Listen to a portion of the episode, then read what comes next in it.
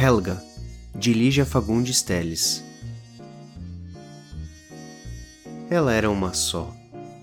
Não havia outra, e se quisesse compará-la com alguma coisa, seria com os tenros cogumelos dos bosques, ou com as manhãs de bicicleta nas estradas impecáveis, ou com as primeiras cerejas da primavera. Era uma, una, única, apesar de ter uma só perna, aliás, bela como ela toda. Mas é cedo para falar, não sobre sua beleza, que deve ser lembrada sem enfado quantas vezes forem necessárias, mas cedo para falar sobre a perna que vai exigir explicação. A perna envolve viagem, guerra, a perna vai tão além. Sem esclarecimento, tudo será apenas crueldade. É bom dizer logo quem eu sou. Paulo Silva, brasileiro, mas fui alemão filho de alemã de Santa Catarina e desse Silva brasileiro que não cheguei a conhecer. Mãe alemã nascida no Vale do Itajaí, neta de proprietários em Vila Corinto desde 1890, pude ver isso nos papéis. Mas alemã mal vista porque se casou com o Silva, Paulo também, o que me faria Paulo Silva Filho. Mas nada disso vigorou. Na escola eu já era o Paul, sem o O, Paul Karsten e o destino amável de um Paul Karsten, ginasiano de Blumenau em 1935, eram férias, cursos de aperfeiçoamento, amizades e amores na Alemanha, de Hitler, é bom lembrar. E não havia nada melhor. A começar pela viagem no Monte Pascoal, classe única com escalas na Bahia, em Madeira, Lisboa e depois Hamburgo até os verões intermináveis nas casas da juventude com excursões, piqueniques, bicicletas, cerejas e sexo em meio do cansaço feliz e da dose exata de melancolia. Jugendhaus, esse era o nome dessas casas, e pensar nelas me faz pensar em fonte e musgo. As viagens seguintes, três ao todo, foram marcadas pelas aulas cheias de simplicidade e exaltação. E a nossa, a minha particular importância por ser alemão e alemão estrangeiro.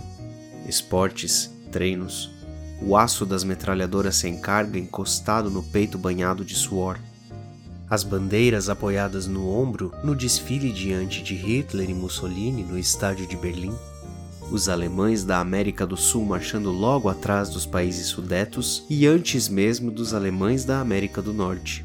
Amizade e amor foi lá que conheci, próximos e concretos. E o ódio, também abstrato e longínquo aos judeus, aos comunistas e a outras coisas mais que já esqueci.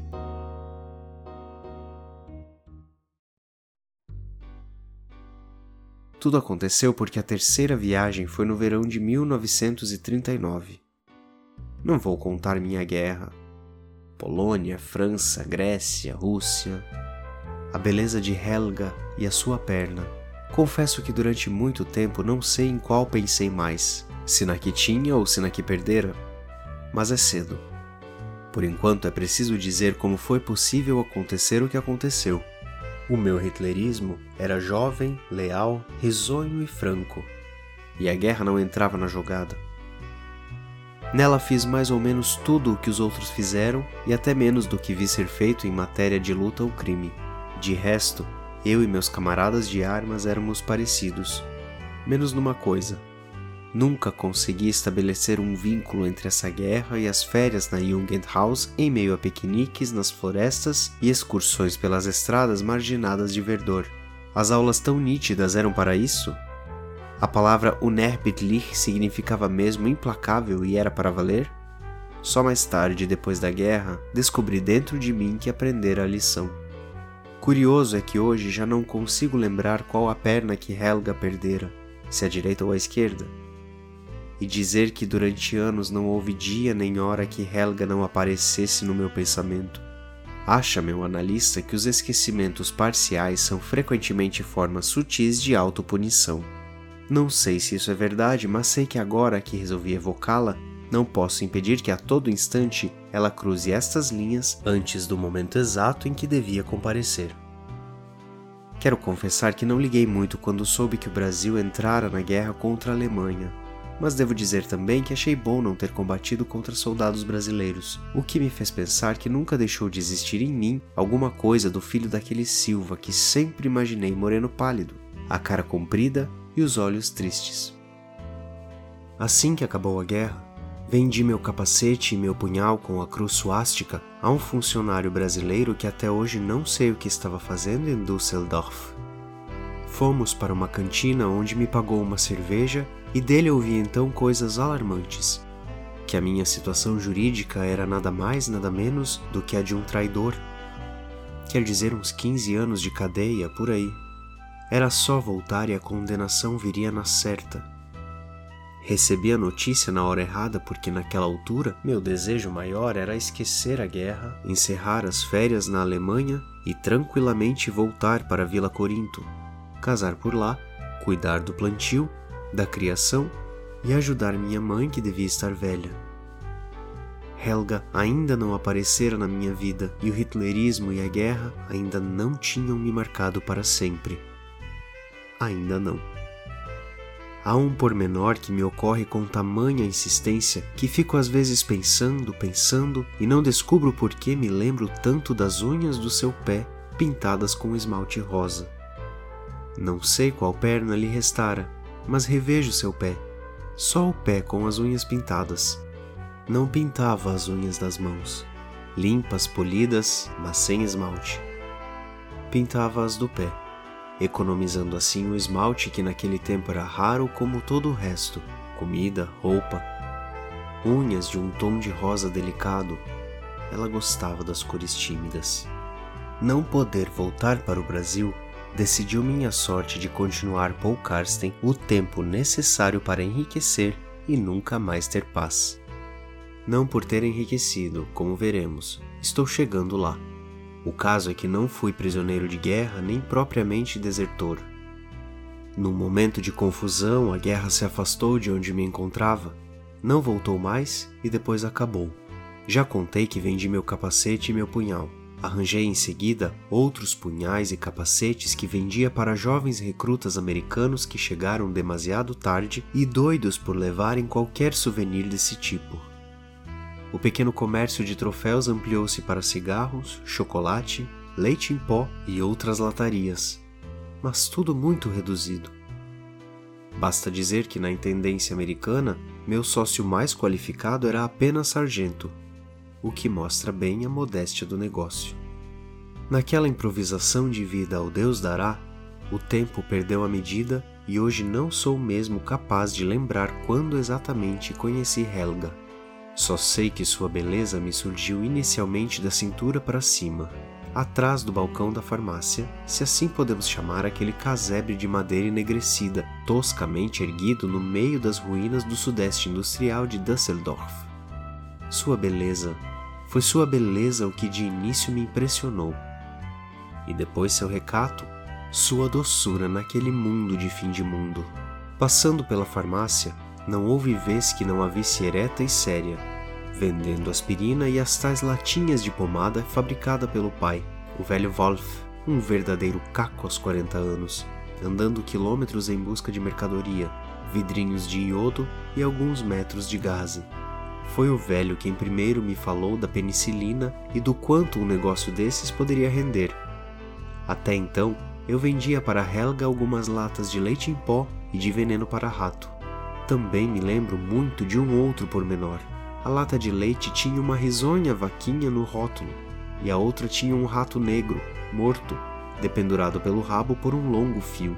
Quero ser verdadeiro quando digo que não me importei ao ver meu lucro diminuído devido à perda de tempo em vender-lhe as ninharias que podia comprar.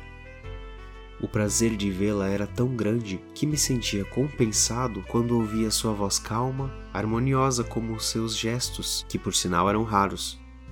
Não procurava então a mulher. Durante meses a caça à comida utilizava quase toda a imaginação e energia de que sou capaz Qualquer preocupação com mulher se dissipava nessa caça. Foi só numa segunda fase que relacionei a beleza de Helga com o desejo. Já sabia então da sua perna. Ela mesma me contou quando recusou-se a me acompanhar a um local de danças, improvisado nos escombros do museu. Fiz o convite quando fui cedo à farmácia. Soubera das danças e não vi melhor oportunidade para sair com ela. Estava como sempre detrás do balcão, mas assim que lhe falei em dançarmos, teve um movimento de fuga, enquanto uma nuvem preta pareceu baixar sobre seu rosto tão limpo. Mas logo espantou a nuvem e sorriu quase natural quando confessou que não podia dançar as valsas que lá tocavam. Tinha uma perna só. Aquela noite pensei muito na mutilação de Helga. Mutilação antiga, pois ela perdera a perna e o resto da família, menos o pai, no primeiro bombardeio de Hamburgo. Na mesma ocasião, o velho Wolf perdera também a farmácia. A primeira, pois a segunda e a terceira foram destruídas em Düsseldorf. Ainda era rico depois da tragédia de Hamburgo, e a prova disso é que montou em seguida mais essas duas farmácias. Outra prova de que tivera dinheiro foi a magnífica perna ortopédica que comprou para a filha, daquelas que durante a guerra eram reservadas para heróis excepcionais, membros graúdos do Partido Nacional Socialista ou oficiais superiores. Fora desse tipo de gente, só os muito ricos podiam comprar uma perna igual. Não pude deixar de sentir um certo espanto quando vi Helga sair andando de trás do balcão mancando um pouco, é certo, mas discretamente, com uma lentidão que combinava com seu feitio. Imaginara-a plantada numa perna só, apoiada em muletas ou numa bengala, dando saltos penosos. E cheguei a dizer-lhe que num vestido de noite ninguém notaria a perna artificial. Ela então baixou os grandes olhos claros. No dia seguinte era domingo e Helga concordou em sair comigo. Eu podia emprestar o jipe do sargento americano, mas a tarde estava tão agradável que ela preferiu que fôssemos mesmo a pé. À noite, era uma noite estrelada, jantamos, ela, o pai e eu, uma lata de rosbife e outra de milho que desviara do meu comércio. Senti-me generoso, bom. Foi aí que o velho Wolf me falou da penicilina. Na cara devastada do farmacêutico vi como seus olhos azuis, iguais aos da filha, coruscavam de entusiasmo ao imaginar o negócio. Ele tinha o cálculo fácil e claramente demonstrou que três meses de tráfico de penicilina eram o suficiente para juntar uma pequena fortuna. Havia apenas dois problemas a enfrentar. O primeiro era o risco, mas não tão grande assim. Na pior das hipóteses, um par de anos na cadeia, se tanto. A segunda dificuldade, a maior, era a mesma de qualquer negócio: o capital inicial. E para tudo, uma condição indispensável: a rapidez. Esses grandes negócios só funcionariam durante uns seis meses no máximo. Depois, a eficiência combinada de americanos, russos e dos próprios alemães iria pôr tudo nos eixos e qualquer empreendimento se tornaria rotineiro, lento, com os ingleses, nem pensar. A coisa do lado de cá tinha que ser feita mesmo com os americanos e sem demora. O velho se ramificava em considerações, mas minha atenção se concentrava em Helga, a doce Helga que eu já beijara naquela tarde. Foi então, meio distraidamente, que ouvi o que ele disse? Pois sim. Naquela noite e no dia seguinte não pensei noutra coisa. Pedi pormenores e ele me falou num certo major médico. Chegamos até a procurar o homem, mas ele fora transferido para Hamburgo. E o capital? Via o velho diariamente e ficávamos falando, falando. E o capital? Foram dias de tanta inquietação, a tal ponto fiquei seduzido pela ideia que meu pequeno comércio começou a declinar. Via o velho e via Helga. Com ela também falava demais e de repente falei em casamento. Como é difícil reconstituir os acontecimentos. Lembrar o ano em que tudo aconteceu já exige esforço. Distribuir os fatos pelos meses não consigo, mas ordenar os sentimentos é para mim totalmente impossível. Revivo o tempo da contemplação de sua beleza e depois os instantes de fundo desejo. E lembro muito do casamento. Quanto ao amor por Helga, afirma o analista que não passa de um recurso autopunitivo que resolvi imaginar. O fato é que me casei e na própria madrugada de núpcias fugi para Hamburgo levando a perna ortopédica que em seguida vendi. De posse do capital inicial, não foi difícil encontrar o tal major e, no tempo previsto pelo velho Wolf, seis meses mais ou menos, fiz fortuna. Daí por diante não foi mais possível dizer que as férias nazistas na Alemanha foram episódios fortuitos na vida de um jovem de Vila Corinto. Paul Karsten cometeu seu crime de guerra, pessoal e por conta própria, mas fora do lugar e com a pessoa errada. O ato de raça de senhor alemão, aprendido nas aulas floridas dos cursos de 1936, foi praticado em plena paz por um pobre rapaz brasileiro contra uma pobre moça alemã. Engano ainda pensar que o fim de Paul Karsten foi uma solução.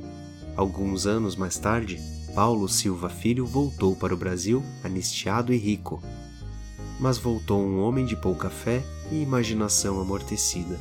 A única maneira que encontrou de espiar o crime do jovem Paul foi tornar-se um cidadão exemplar.